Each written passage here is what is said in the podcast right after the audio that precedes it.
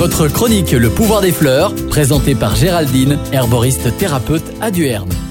Troisième plante du système immunitaire, l'origan, Origanum vulgaire, qui est une lamiacée.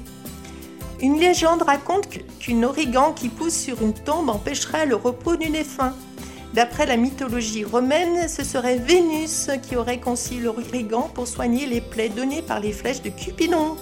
Symbole de bonheur, il fut longtemps utilisé pour tresser les couronnes des mariés ou pour créer des filtres d'amour.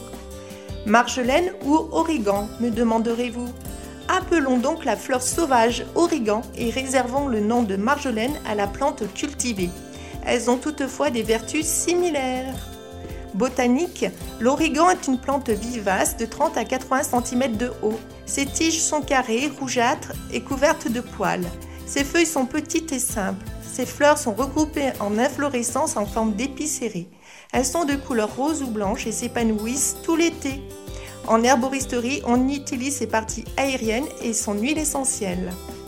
Quelques bienfaits donc euh, des tisanes de l'origan. Pensez à elle dès que vous prenez froid. Elle est idéale pour les premiers frissons.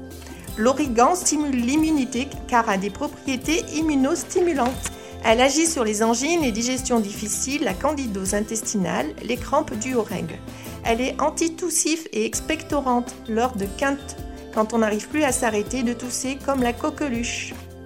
C'est une tonique aromatique pour les personnes fatiguées ou faibles. Attention, L'origan est à éviter chez la femme enceinte et allaitante. Elle peut exciter le système nerveux et le cœur pour les personnes sensibles. Merci et à bientôt les amis des plantes.